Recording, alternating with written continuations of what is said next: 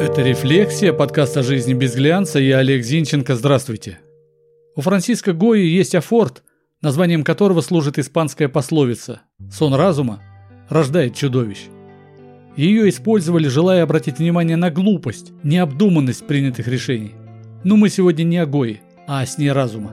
Государственный балет Берлина отменил в предновогоднем сезоне постановку «Щелкунчика» российских балетмейстеров Василия Медведева и Юрия Бурлаки в связи с тем, что в ней якобы были выявлены культурные стереотипы и проявления расизма, пишет ТАСС со ссылкой на интервью в газете «Бильд», исполняющей обязанности руководителя труппы Кристины Теобальд.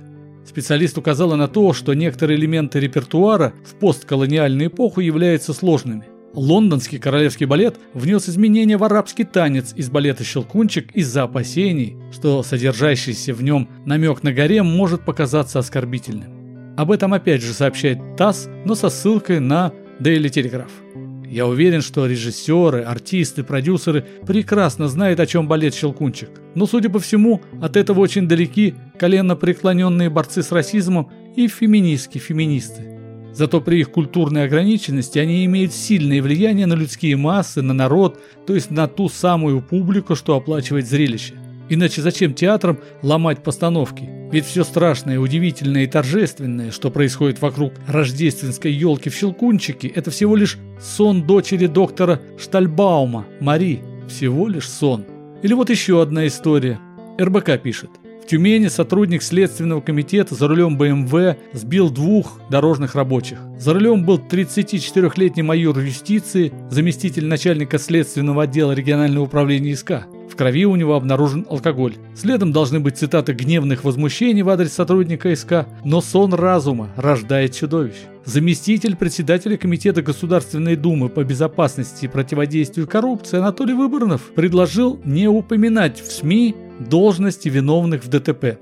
Совершенно нет никакой необходимости смещать акцент на должность человека, сказал Выборный. По его мнению, не стоит называть должность представителя какого-либо органа власти в некоторых случаях. Когда произошел несчастный случай или ДТП, то это не совсем корректно по сравнению с теми правонарушениями, которые влекут уголовно-правовые последствия и совершаются намеренно. Например, изнасилование, хищение, разбой, считает выборный.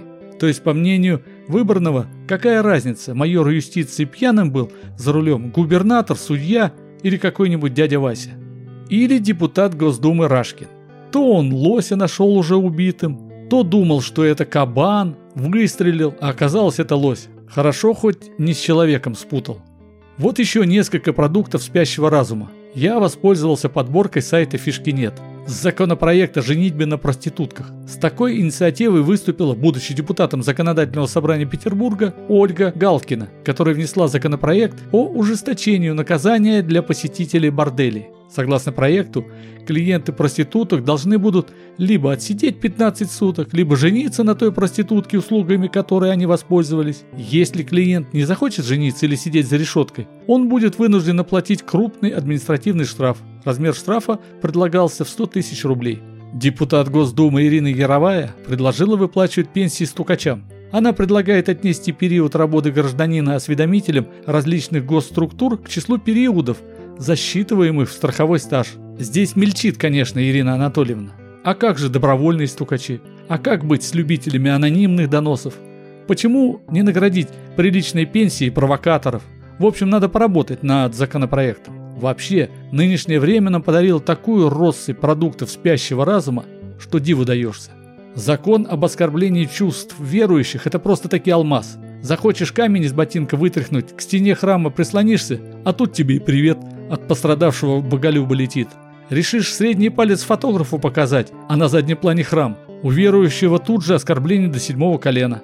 Скоро стучать будут, если мимо храма, не перекрестившись, проедешь. А не получится за оскорбление чувств привлечь, глядишь, пенсию за стукачество отбить удастся. В общем, мир летит в тартарары.